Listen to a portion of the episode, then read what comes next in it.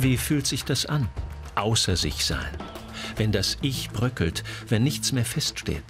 Immer zu unterwegs sein und nirgends zu Hause.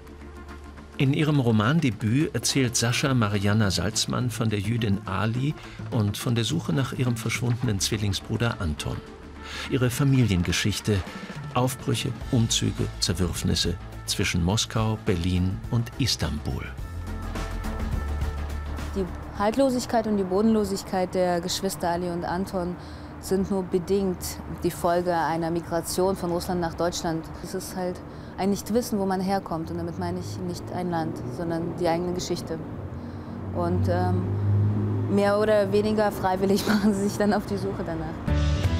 Nach und nach sammelt Ali die Bruchstücke dieser Vergangenheit auf, ohne sie zu einem Ganzen zusammenzufügen. Istanbul wird für sie zu einem Ort des Übergangs. Dort wird aus Ali, der jungen Frau, Ali, der junge Mann. Dort hat Sascha Marianna Salzmann auch ihren Roman geschrieben. Istanbul, ein Sehnsuchtsort. Ich glaube, weil ich in äh, Istanbul äh, in mir war und nicht außer mir. Und das passiert mir sehr selten. Ich äh, bewege mich sehr viel zwischen Ländern und Kontinenten.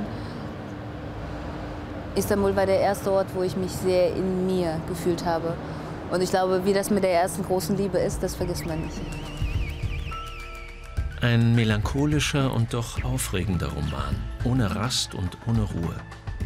Sascha Marianna Salzmann erzählt vom Unterwegssein und vom Mut, sich neu zu erfinden.